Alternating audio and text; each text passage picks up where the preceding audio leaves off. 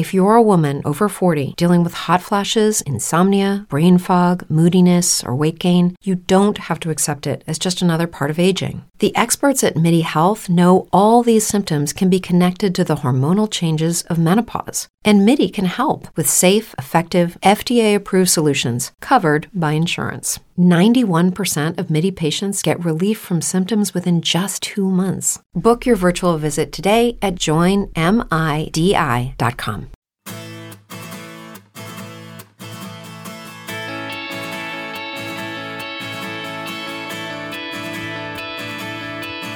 Bienvenido a Eureka, un podcast de Milcar FM sobre innovación, productos y curiosidades sobre los mismos. Mi nombre es Fran Molina y si me lo permites, estaré encantado de poder compartir contigo este espacio de entretenimiento y aprendizaje.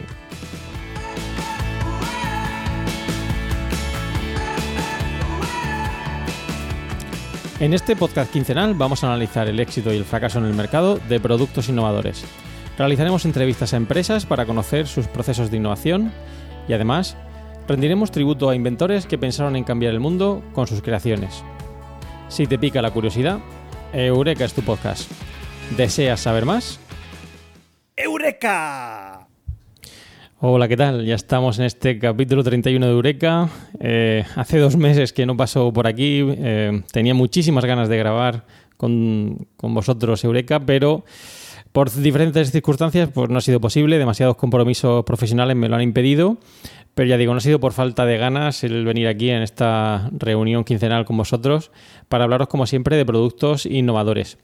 He estado haciendo un pequeño repaso de lo que ha sido Eureka durante esta temporada. Sabéis que aquí en Eureka consideramos la temporada el periodo que iría de septiembre a septiembre del año siguiente y hemos tenido productos muy variados. Hemos hablado del Fortnite, este juego multijugador que se ha hecho tan famoso en los últimos tiempos. Hemos hablado de Netflix en una colaboración que hicimos con Antonio Rentero, eh, de la aspiradora Dyson, un producto también muy innovador y quizá desconocido por alguno de vosotros. eh, de los mejores inventos de 2018, juguetes innovadores, eh, del ibuprofeno, para aquellos que tenéis más dolor de cabeza, eh, del molino sin aspas, Kleenex, Viper, etcétera. Y bueno, después de este repaso que he hecho al año, me he dado cuenta que había hablado poco de productos del sector de la alimentación. Um, y en las fechas que estamos, eh, en pleno verano, he pensado que podía traer a, aquí a Eureka un producto que quizá eh, os suene, quizá lo utilicéis o lo, o lo vais a consumir o lo consumís con bastante frecuencia, o quizá desconocéis eh, por completo de qué os hablo y cuál es su origen. En concreto, esta semana vamos a hablar en Eureka del Bitter Cash. Veréis que es una bebida rosada, no alcohólica, con un sabor amargo que cuenta con numerosos adeptos en nuestro país. De hecho, es un producto español, para aquellos que no lo sepáis. Y veréis que es un producto pues muy singular, que además, eh, y esto lo voy a enlazar con la parte teórica del capítulo, aunque aquí ya hemos hablado de petrificación, voy a hablar también de nicho de mercado, porque de hecho el Bitter Cash sigue conservando un nicho de mercado en nuestro país y aunque ha habido iniciativas por parte de la empresa para relanzarlo al mercado, pues eh, sigue considerándose pues, un producto de nicho, de consumidores muy específicos que buscan ese producto que como un servidor lo consume con bastante frecuencia y somos muy exigentes ¿no? a la hora de, tomarlo porque somos capaces de distinguir a lo que yo llamo las imitaciones, otros productos de empresas competidoras que han tratado de lanzar productos similares al, al mercado. Pero bueno, eh, eso lo veremos más adelante. Ya sabéis que como siempre me gusta empezar con la sección de noticias, que esta semana trae una pequeña novedad. Extra, extra, extra. Noticias bien frescas son las notecas. Pues nada, empezamos con las noticias y la primera que os traigo hoy eh, es eh, la siguiente. Lleva por título Nace la microalmazara para hacer aceite de oliva en casa. Bueno, ya el título de esta eh, noticia en cuanto la leí ya me chocó muchísimo. Eh, me resultaba un poquito difícil entender que alguien pudiera tener una almazara en su propio hogar. Y bueno, pues ha habido dos inventores que han sido capaces de lanzar este producto al mercado. En concreto son Luis Serrano y Rafael Ibáñez, que han creado este producto, que incluso cuenta con una patente, Olimaker. ¿Qué nos ofrece? Pues bueno, ellos lo definen como una Nespresso de aceite de oliva. Seguro que todos o muchos de vosotros tendrán una cafetera con cápsulas en casa, ya sea de la marca Nespresso o Dolce Gusto, etcétera. Ya sabéis que aquí en Eureka no patrocinamos ninguna empresa ni marca, pero bueno, no deja de ser un producto, ah, una cafetera, como digo, con cápsulas. Bueno, estos dos inventores han, han, hecho algo similar, según ellos, y es hacer una micro almazara que, como veréis, también cuenta con cápsulas, entre comillas, para poder generar o crear ese aceite de oliva en casa. La idea no me parece mala, eh, lo único es que esta tendencia que hay a, tener tantos productos en casa requiere de una cocina muy grande. Obviamente también está destinado al canal Oreca, que obviamente pues, tiene un mayor espacio para alojar este tipo de productos, ya que en, en un domicilio tipo aquí en España me cuesta creer que alguien pueda tener una micro almacera en casa o por lo menos no haya muchos consumidores que puedan permitírselo por el espacio que puede, puede llegar a ocupar, ¿no? Además, tener en cuenta que aquí no estamos hablando de cápsulas de café, estamos hablando que el input en la materia prima serían aceitunas, eh, bastantes aceitunas para poder crear nuestro aceite, así que, bueno, lo veo un poquito complicado. Pero bueno, el producto en sí me parece eh, digno de mención y, bueno, y un esfuerzo importante en términos de innovación por parte de estos inventores. Eh, bueno, como decía, está destinado principalmente a particulares y canal Oreca, aunque yo creo que principalmente es el canal Oreca el, destinatario eh, principal de este producto.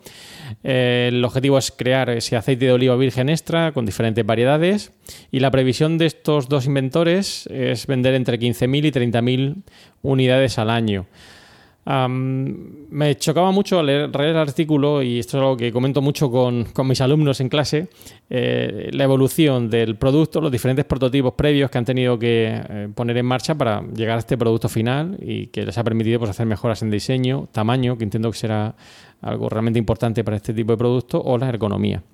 Y además ha contado con colaboración eh, de empresas y profesionales del sector olivarero, que supongo que es fundamental para un producto tan peculiar como es esta microalmazara.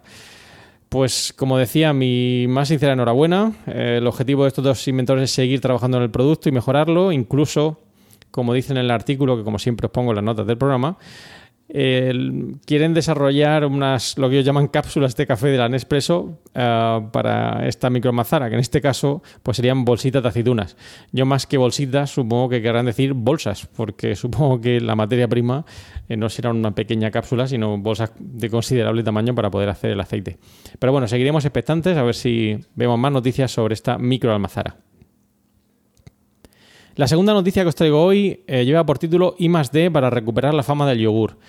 también me, ha resultado interesante esta noticia por, lo que supone y por datos que quizá muchos desconocemos. Y en concreto la noticia ya nos empieza hablando del consumo de yogures en España, que por si no sabéis se acerca a casi los 7.000 millones de kilos anuales, que supone algo así como 15 kilos de yogures y leches fermentadas por persona al año. Eh, una cifra que me parece muy elevada sin embargo, y aquí el, asunto, la tendencia es a la baja, es decir, que realmente cada vez se consume menos de este tipo de yogures. Es por ello que el sector está buscando alternativas y, bueno, eh, el objetivo parece ser lanzar yogures no lácteos, um, perseguir una mayor sostenibilidad de estos productos y contaminar menos. Una cosa que me parece muy acertada, sobre todo en el cambio de los envases de plástico por otros que permitan ser reciclados o reutilizados de alguna manera, ya que, bueno, al fin y al cabo, como sabemos, el plástico es un producto muy contaminante eh, y si hablamos de este consumo de casi 7.000 millones de kilos anuales, pues bueno, me da miedo pensar cuántos envases plásticos supone esto y supongo que es una cifra desorbitada. Así que la iniciativa por perseguir esos envases menos contaminantes, eh, de nuevo, me parece pues eh, reconocer, el esfuerzo por parte de las empresas en este sector es algo que, es digno también de, reconocer. Eh, el sector del, yogur es un sector muy innovador. De hecho, eh, las empresas en este sector ya lo, ya lo conocía, pero bueno, la noticia no, ha hecho más que refundar lo que, la idea que ya tenía en, en, la cabeza. Lanza alrededor de unas 50 innovaciones al año. Es un sector que requiere de esa constante innovación para realmente atraer al, consumidor y darle algo diferente a lo que le da la competencia. pues bueno, eh, no, es algo nuevo, supongo que sois conocedores de ellos y vais a cualquier eh, supermercado, hipermercado y veis la gran variedad de productos lácteos, en este caso yogures, que están a vuestra disposición. Pero bueno, una buena noticia y una buena iniciativa, sobre todo en lo que respecta a ese reciclaje y a la búsqueda de productos alternativos, en este caso los yogures vegetales. La tercera noticia que os traigo hoy es un producto fracasado, un producto fracasado que en concreto es la BlackBerry Passport. buscando información durante las últimas semanas, eh, bueno, encontré esta noticia y me chocó mucho porque no conocía el producto en concreto, eh, la BlackBerry Passport, que como veréis por su nombre, em, pues, eh, lo de Passport está asociado obviamente al pasaporte, es un teléfono móvil cuadrado que lanzó la empresa en el año 2015 poco antes de, dejar de fabricar eh, teléfonos móviles como tales. Em, y es un teléfono que, choca muchísimo. Es un teléfono em, con un estándar distinto al que estábamos acostumbrados en aquella época. Teléfonos rectangulares, alargados, que nos permitían de alguna manera recoger el sonido en nuestra oreja y el micrófono en, la boca. Al tener esa forma cuadrada, pues lo hacía eh, un diseño distinto. Un diseño muy arriesgado, como otras decisiones que tomó la empresa en su momento, como eh, contratar a Alicia Keys como directora creativa, o negarse a poner dispositivos, cámaras en los dispositivos, o permitir la instalación de aplicaciones que no fueran eh, de la empresa BlackBerry o RIM en su momento. Ah, no voy a entrar en detalles sobre si fueron decisiones más o menos acertadas. Lo cierto y verdad que poco tiempo después la empresa, ya digo, dejó de fabricar en 2016 sus propios teléfonos.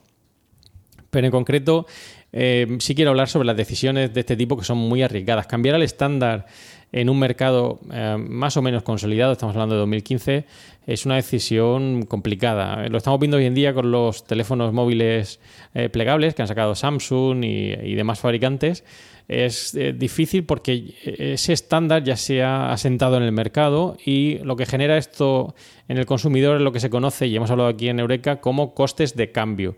Esos costes de cambio por adoptar una forma distinta a la que estamos acostumbrados requiere por un lado, un esfuerzo muy importante eh, de la empresa para convencer al cliente o potencial cliente de que ese es el formato idóneo y luego adiestrar, entre comillas, o enseñar al consumidor sobre cómo utilizar ese producto para no cometer errores. ¿no? De hecho, esa BlackBerry, bueno, aunque va dirigida a profesionales, pues cuenta con tres, líneas de teclado distintas a las que estamos acostumbrados. El tener esa forma de pasaporte pues lo hace distinto, eh, difícil de almacenar a lo mejor en cuanto a, mm, bolsos, eh, mochilas, etcétera, que tienen ya el espacio eh, adaptado para teléfonos rectangulares.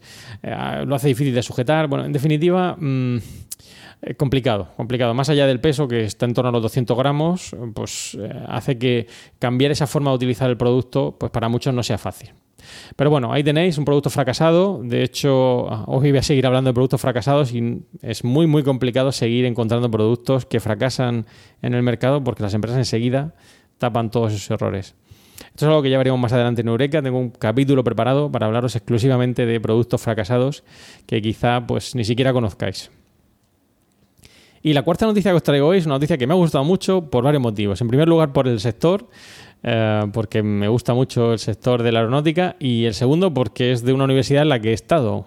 Em, sabéis, por cierto, ya lo diré más adelante, que, además de grabar Eureka también grabo Cum Laude con mi compañera Carmela García de Bacteriófagos y ahí he hablado ya de esta universidad, en concreto es la Universidad de Delft. Bueno, la noticia lleva por título Así será el avión donde los pasajeros viajarán en las alas. De nuevo, un, titular eh, pues que llama mucho la atención, ¿no? Porque a priori uno podría pensar que van a estar los pasajeros colgados del ala, cuando en realidad no es así. Es un nuevo prototipo de avión diseñado en la Universidad Tecnológica de Delft, eh, una universidad que, como os he dicho, ya he podido visitar en varias ocasiones y que vuelvo a visitar, de hecho, este mes de octubre, em, que ha diseñado un avión eh, que lleva por nombre Flying Bee, em, o mm, em, es, me refiero a V, con forma de V. Es un avión de larga distancia que tiene una forma muy peculiar y es que tiene forma de V, de hecho, de ahí su nombre, que integra en cada una de las partes de la V, pues lo que sería la cabina de pasajeros, la bodega y los tanques de combustible. Em, y de hecho son las alas que, tiene este avión. Es una forma muy peculiar, eh, similar a lo que sería un B2. Aquellos que sepáis un poquito de aeronáutica y conozcáis este tipo de aviones, pues un avión Ah, en su momento fue indetectable, un, avión muy peculiar. Pues bueno, tiene esa forma de V que le permite pues, eh, tener una aerodinámica muy buena, reducir un 20% el consumo de combustible respecto a otros aviones competidores, como podría ser el Airbus A350. Y bueno, eh, permite, como decía, pues esa mejora en cuanto a autonomía, aerodinámica, etcétera y que, ya digo, me halaga mucho ver que, um, o me agrada mucho, mejor dicho, ver que esta, este invento procede o surge de esta universidad, porque yo he visto a los alumnos en la misma, pues, hacer pruebas de este tipo en, los pasillos de la universidad, de allí de la facultad, tener prototipos, preguntarle a los profesores cuando pasaban allá a su lado, etcétera. Y bueno, es un esfuerzo importante Ah, por parte de estos eh, alumnos que a la larga pues acabarán siendo profesionales y también un esfuerzo importante de colaboración ya que eh, la universidad ha conseguido un acuerdo de colaboración con la aerolínea KLM para desarrollar o seguir investigando en este tipo de prototipos de avión. Lo único que quizá me choca mucho, aunque la noticia lo, lo, refleja ahí como que no es un problema, es el hecho de que van a poder utilizar la misma infraestructura que actualmente existe en los aeropuertos. aeropuertos. Esto me parece un poquito difícil de creer por la forma que tiene el avión, ¿no? el cambiar, igual que hablábamos antes de la BlackBerry Passport, cambiar la, forma eh, tradicional de un avión de pasajeros por este avión en forma de V, eh, es una decisión arriesgada que tiene sus beneficios, como hemos dicho, en cuanto a la dinámica y autonomía, pero eh, a nivel de, de infraestructura de aeropuerto, me cuesta creer que realmente esto nos suponga un choque eh, respecto a la forma de, operar. Em, si conocéis un poquito la operativa en aeropuertos, no es algo sencillo, em, aparte de los eh, mecanismos de seguridad que hay, las carreteras que hay realmente recorriendo ese aeropuerto, etcétera, añadir la complejidad que supone un avión totalmente distinto al resto Eh, ya no hablo de que sea más grande, es que es totalmente distinto,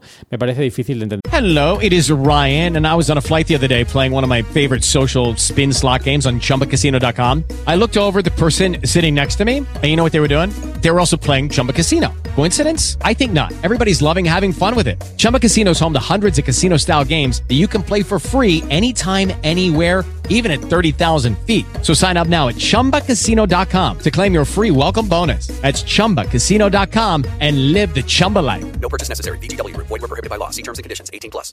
With the Lucky Land slots, you can get lucky just about anywhere. This is your captain speaking. Uh, we've got clear runway and the weather's fine, but we're just going to circle up here a while and uh, get lucky. No, no, nothing like that. It's just these cash prizes add up quick. So I suggest you sit back, keep your tray table upright, and start getting lucky. Play for free at LuckyLandSlots.com. Are you feeling lucky? No purchase necessary. Void where prohibited by law. 18 plus terms and conditions apply. See website for details. Pero bueno, eh, como no conozco mucho más, simplemente me cuesta un poco creer esa parte, pero bueno, espero que sigan avanzando en este tipo de diseños que seguro eh, nos puede traer numerosas eh, ventajas al sector. Eureka. Pues nada, vamos con el tema principal del capítulo de hoy, que como os he dicho iba a ser el Bitter Cash. El Bitter Cash es eh, una bebida de color rosado, con burbujas, sabor amargo y con un sabor bastante distinto al de otros refrescos que estaréis posiblemente más acostumbrados, que son mucho más dulces y que, como digo, consumiréis probablemente con bastante más frecuencia. Em, creo que es un producto idóneo para hablar en esta época del año. Em, como sabéis, aquí en Murcia nos gusta presumir de tener unas temperaturas muy elevadas en verano. Em, de hecho, hoy en día, hoy estoy grabando eh, por la mañana por la dificultad de grabar en, por la tarde, ah, donde el calor ya llega a ser asfixiante. Y bueno, vamos a ver qué tal, qué tal terminamos la grabación. Eh, es un producto, como digo, idóneo en esta época del año porque se consume mucho este tipo de refrescos, em, que además son, en el caso del Bitter sin alcohol y es un producto de aperitivo, un producto que em, hoy en día se puede seguir consumiendo y encontrando en muchísimos restaurantes, bares, cafeterías, etcétera. Es una bebida que a mí me trae muchos recuerdos de, mi niñez, de mi infancia. Em, recuerdo perfectamente cuando lo probé por primera vez y eh, fue por culpa de mi padre. Mi padre tenía problemas de estómago y tomaba muchísimo bitter cash. Y yo veía pues, a los adultos tomar diferentes eh, bebidas, cerveza, vino, etcétera y veía a mi padre que tomaba eh, ese producto de color rosado em, con burbujas muy raro, era como algo distinto a lo que veías en el resto de la cafetería, ¿no? O muy poquita gente lo consumía realmente. Él lo consumía, como decía, debido a esos problemas de estómago y un día pues me decidí a probarlo, como tantas y tantas cosas que uno prueba cuando uno es pequeño y en este caso al no tener alcohol no era, no era un riesgo. Lo probé y me llamó mucho la atención. Era un sabor muy peculiar, no era dulce como los refrescos de cola que podía estar acostumbrado de naranja y me llamó, ya digo, mucho la atención y me pareció muy refrescante. Em, no tan pesado como otros refrescos más dulces y eso me hizo pues empezar a ser un fan de esta bebida que hoy en día pues sigo eh, tomando y consumiendo. Yo no bebo prácticamente bebidas alcohólicas, pero sí que puedo decir que siempre que tengo la ocasión intento tomarme ese bitter cash, em, eh, sobre todo en época veraniega, que es probablemente cuando más apetece. Ahora os diré cómo lo tomo yo y por qué realmente soy fan de este producto. Es por tanto una bebida que en su momento eh, los niños eh, entendían que a pesar de ser una bebida que parecía de mayores, podían llegar a consumir. Y veréis que la época de máximo esplendor, en los años 70 y 80, pues era muy frecuente encontrarlo en, las cafeterías y sobre todo en los aperitivos de, muchos adultos. Pero vamos a remontarnos un poquito a la historia de este producto eh, por si no lo sabéis, es un producto español. Eh, la empresa Cash es española, aunque hoy en día ya, como veréis, la ha absorbido Pepsi. Y es un producto que se lanzó en el año 1966 por la empresa Cash. Como digo, en España, eh, la marca Cash nació en Vitoria en el año 1956, 10 años antes de lanzar ese Bitter Cash, y la fundó un cervecero alemán asentado en Vitoria. Roman Nordstrife. Bueno, ya sé que seguro que Natán García, si escucha esto, me estará diciendo que lo he pronunciado mal, pero bueno, al igual que Juan Iquilator con Emilio en su daily, pues yo tengo mi Natán García para decirme que he pronunciado mal Roman Nordstrife. Eh, bueno, es un producto, eh, como digo, que se inventó en el año 1966, eh, aunque la empresa pues, se creó 10 años antes, por parte de este cervecero alemán asentado en Vitoria. Pero sin embargo, la bebida en sí no es em, creada por Cass, sino que se importa de otros países, en este caso de Italia. La bebida bitter ya era bastante frecuente en este país para aquella época, y lo que hace Cass es importar el concepto de la bebida bitter de Italia y transformar la fórmula. Para ello cuenta con la colaboración de un catedrático de la Universidad de Barcelona, el profesor Hausmann, experto en plantas medicinales que le ayudó pues, a hacer esa fórmula mucho más atractiva o más perfeccionada de acuerdo con los estándares que perseguía eh, su inventor, en este caso Roman Nord. Está elaborada a partir de 21 hierbas y plantas aromáticas, entre las que se encuentran la canela, el sándalo, la nuez moscada o la naranja. Y tiene también, eh, como os he dicho, plantas medicinales, como la genciana, que tiene propiedades digestivas. De hecho, en su momento, ya digo, mi padre empezó a consumirla por este motivo. Y en aquella época la empresa tenía un eslogan muy peculiar, eh, que, bueno, eh, decía así, beba cash, nada más. Bueno, muy sencillo, muy simple, pero era una forma de atraer al, cliente. Eh, lo curioso de esta bebida es que no se ha tocado, la fórmula en sí en 47 años, es secreta, como puede ocurrir con otras bebidas como la Coca-Cola, y contó con su época de máximo esplendor los años 70 y 80. Ah, yo quiero recordar que fue a mitad de los 80 cuando empecé a probarla. Y bueno, eh, hoy en día si pedís bitter cash en algunos eh, restaurantes o bares, pues resulta por lo menos, si no extraño, muy exótico o muy peculiar eh, pedir esta bebida. En algunos bares incluso probablemente ni la vais a encontrar. La bebida se sigue fabricando en, Vitoria, pero como os he dicho, pues desde hace 20 años la empresa Pepsi es dueña de la empresa y es la que fabrica el Bitter Cash, tal y como lo conocemos hoy en día. He estado buscando un poquito de información y como siempre ahí las notas del programa os dejo los enlaces. Em, eh, que me han puesto de manifiesto algo que ya sabía, pero bueno, que, bueno, em, nunca está de más tener la información, y es que en el año 2015 la empresa optó por modernizar la marca, eh, algo que creo que fue una decisión bastante acertada es una marca que estaba muy consolidada, pero eh, en cierto modo estaba un poquito obsoleta, ¿no? Una marca que ya eh, llevaba mucho tiempo en el mercado y no era una mala idea relanzarla dirigiéndola a un público más eh, joven, cambiando el logo, el envase, eh, con esos nuevos formatos en lata que hacen que la bebida pues tenga una mayor cantidad por, por lata, ya que el bitter cash, aquellos que lo consumís sabéis que no es, eh, no es mucha bebida por, por envase y bueno, esos formatos de lata pues eh, son bien recibidos sobre todo cuando uno le gusta mucho el bitter cash y quiere, quiere tomarlo. Eso sí, la fórmula no se ha tocado desde entonces, algo que me parece importante de destacar, ya que pues, no he cometido errores como en su momento hizo Coca-Cola con la New Coke en, em, en, su momento. De hecho, ahora me ha venido a la mente, eh, no quiero hacer spoilers, pero si habéis visto la temporada 3 de Stranger Things, hablan precisamente de ese hecho, de ese momento en el que la empresa Coca-Cola lanza esa nueva versión de la bebida Coke. y bueno, no, deja de ser un guiño ¿no? a esa decisión errónea que en su momento eh, tomó la empresa.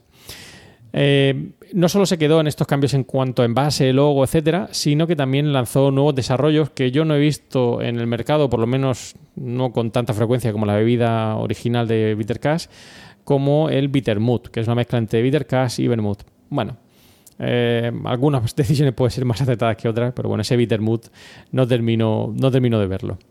Ya digo, es una bebida muy habitual, sobre todo en verano, en, a la hora de tomar el aperitivo y tiene una ventaja y es que es eh, una bebida con un bajo contenido en calorías. De hecho, pues bueno, eh, una lata de 330 mililitros eh, son unas 106 kilocalorías. No quiere decir que, no tenga calorías, pero bueno, no son muchísimas. ¿Cómo se suele tomar o cómo la tomo yo? Bueno, algunos la suelen tomar con una rodaja de limón o naranja y otros incluso con una aceituna dentro. Así es como realmente me gusta a mí, que sería con una rodaja de limón y con la aceituna dentro del bitter cash.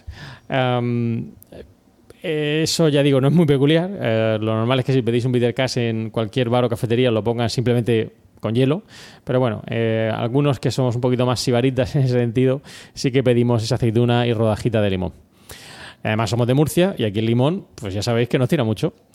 Eh, bueno, em, ya digo, hoy en día se sigue consumiendo, eh, va dirigido a un nicho de mercado, de hecho hoy quiero seguir hablando del nicho de mercado en la parte teórica del, capítulo, y ya no solo la consumen gente con problemas digestivos o que hacen dieta, sino aquellos que buscan una bebida alternativa, esas bebidas más dulzonas, refrescantes, em, que consumimos probablemente con mayor frecuencia. Un dato digno de reseñar que quizá pocos conozcáis, em, y esto viene un poco de mi de mi afán por, consumir eh, bitter cash y conocer mucho más de esta bebida y porque la he tomado durante mucho tiempo, es que he tenido dos grandes competidores, bueno, tres realmente grandes competidores a lo largo de su historia y ninguno de ellos ha conseguido desbancarlo del mercado. Esos tres competidores han sido Bitter Sweps, Bitter Dream y Cinzano. Bien, cada uno con sus peculiaridades. Bitter Sweps era una bebida que era demasiado amarga. Si el Bitter Cash era amargo, ya Bitter Sweps era demasiado amargo y no conseguía tener ese, gancho que tenía la bebida en sí. La segunda de ellas es Bitter Dream, que eh, creó la empresa Coca-Cola. realmente Coca-Cola lo que quería era competir con Pepsi, aquí en España, con su Bitter Cash, y creó el Bitter Dream. Tenía una peculiaridad esta bebida, por si alguno no lo conocéis, y es que se ofrecía gratis en el canal Oreca. Es decir, que cuando uno iba a un restaurante, un bar, una cafetería y pedía un bitter y le ponían un bitter dream, te estaban cobrando por algo que realmente al bar, pues en muchos casos se le regalaba. y por último, el cinzano. El cinzano es una bebida con más dulce y con un poquito de alcohol, que de nuevo se sale de lo que sería la categoría del bitter cash en, en sí. Yo bueno, de pequeño y bueno, ya siendo menos pequeño, algunos amigos que saben de mi afán por esta bebida hicieron experimentos para ver si era capaz en un test ciego, con los ojos vendados, de distinguir las diferentes bebidas. Y os puedo asegurar que hoy en día sigo ah, haciendo ese test y no fallo. Soy capaz de distinguir cada una de ellas porque he consumido mucho Bitter Cash y realmente veo la diferencia entre cualquier eh, Bitter Dream, que para mí es mucho más dulce, Bitter Sweep demasiado amargo y obviamente el Cinzano que, no es nada con, no tiene nada que ver con el Bitter Cash. Pues bueno, espero que os haya gustado este pequeño análisis del producto Bitter Cash, producto español. Si lo consumís, espero vuestros comentarios, ideas y recuerdos sobre cuándo fue la primera vez que lo consumiste. Yo os dejo ahí las notas del programa, pues una serie de artículos que os pueden resultar interesantes, sobre todo uno de ellos que lleva por título Bitter Twist in Spanish Cola Wars, que habla un poquito de esa estrategia de la empresa Coca-Cola por tratar de desbancar a Pepsi con su Bitter Dream y que, bueno, puede servir un poquito para analizar lo que os he dicho. Pues nada, vamos ya a lo que sería la parte teórica de- del capítulo y como os he dicho quería hablar de lo que es el nicho de mercado y la petrificación del producto. Ya hemos hablado aquí en Eureka sobre la importancia de la petrificación del producto como una etapa más en el ciclo de vida del producto por parte de aquellas empresas que quieren seguir manteniendo en su cartera productos que a priori eh, pues no van a seguir siendo muy demandados por el mercado o no van a aumentar en cuanto a demanda por parte de los consumidores, pero que siguen teniendo un grupo de consumidores fieles a los mismos. En este caso, en el Bittercast se mezcla, por un lado, ese hecho, esa petrificación y la relevancia de que es un nicho de mercado muy específico el que sigue consumiendo este mercado. La idea de la empresa de relanzar el producto puede ser acertada, pero puede ser también un poquito peligrosa. ¿Por qué?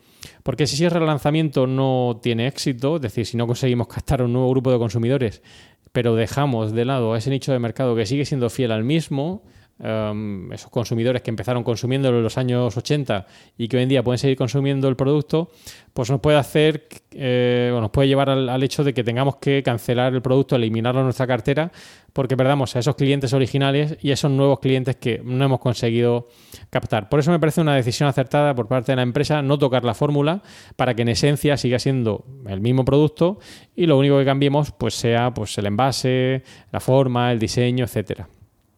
Así que ya digo, se conjugan por un lado esa petrificación del producto con lo que sería el nicho de mercado al que se dirige la empresa con este producto. Espero seguir consumiendo Bittercast, espero que la empresa siga optando por esa estrategia de petrificación y nicho de mercado. No es necesario seguir aumentando mucho más la base de consumidores y, en mi opinión, más vale seguir haciéndole, perdóname la expresión, la puñeta a Coca-Cola eh, de alguna manera y conseguir eh, acaparar ese canal eh, Oreca con ese, esa bebida exclusiva que sería el Bitter Cash que como digo triunfó frente a otros competidores como Bitter Sweep o Bitter Dream. Y ya sabéis, si vais a consumir Bitter Cash, que sea Bitter Cash, que nos den gato por libre. Pues nada, hemos llegado al final del podcast de hoy. Eh, esta va a ser una doble despedida. Eh, eh, ya sabéis que no solo termina el podcast de hoy, sino que terminamos la temporada. Terminamos la temporada de Eureka. Espero volver con vosotros a final de septiembre o principios de octubre. Probablemente final de septiembre ya esté la cosa un poquito más estabilizada en la universidad. Y estaré aquí de vuelta para, pues como siempre, contaros todo lo que tiene que ver con la innovación, nuevos productos y noticias del sector.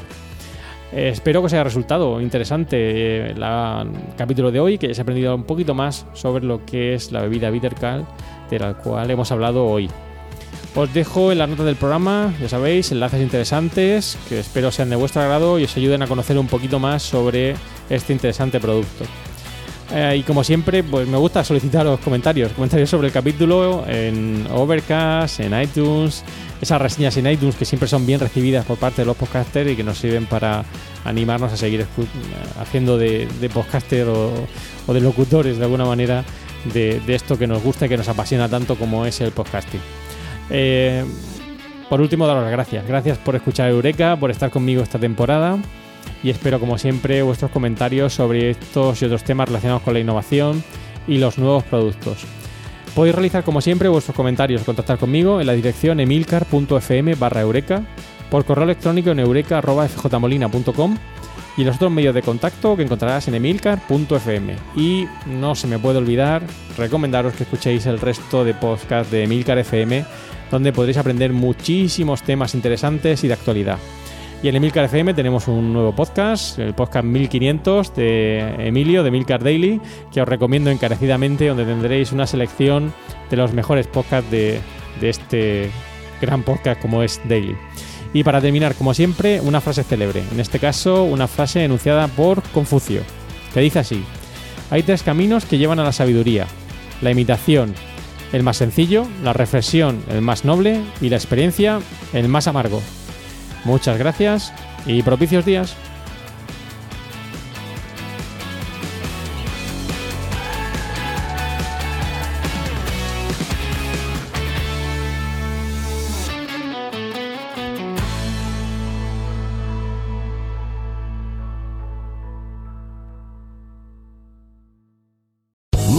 Casino asking people what's the weirdest place you've gotten lucky? Lucky? In line at the deli, I guess? Aha, in my dentist's office. More than once, actually. Do I have to say? Yes, you do. In the car before my kids' PTA meeting. Really? Yes. Excuse me, what's the weirdest place you've gotten lucky? I never win and tell. Well, there you have it. You can get lucky anywhere playing at LuckyLandSlots.com. Play for free right now. Are you feeling lucky? No purchase necessary. Void where prohibited by law. 18 plus. Terms and conditions apply. See website for details.